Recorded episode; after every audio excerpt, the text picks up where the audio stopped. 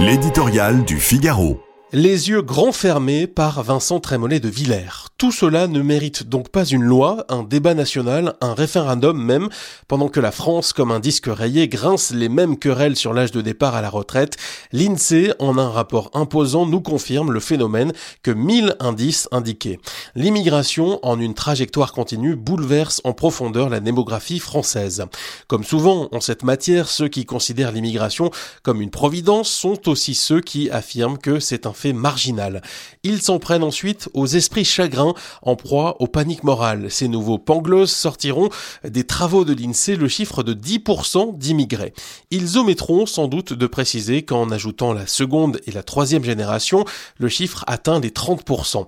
Un tiers de la population a un lien avec l'immigration sur trois générations, résume Sylvie Le Minez de l'INSEE.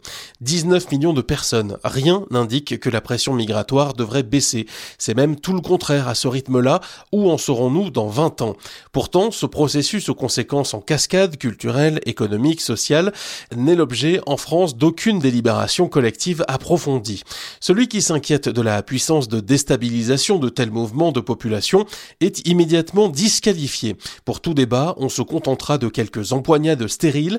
Selon la formule de Michel Tribala, on préfère garder les yeux grands fermés. Pourtant, la Grande-Bretagne, le Danemark, la Suède, l'Italie agissent pourtant de réguler, de contenir le grand déménagement du monde. Pour euh, inverser la trajectoire climatique, nous remettons en cause les moindres détails de nos existences. Pourquoi serait-il impossible de définir une politique d'immigration ferme, sereine, efficace? Les enquêtes d'opinion nous disent que 7 Français sur 10 l'attendent.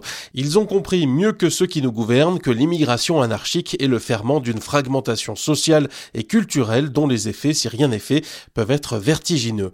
On s'épuise sur une réforme minoritaire, mais l'on évite soigneusement de répondre à une urgence majoritaire.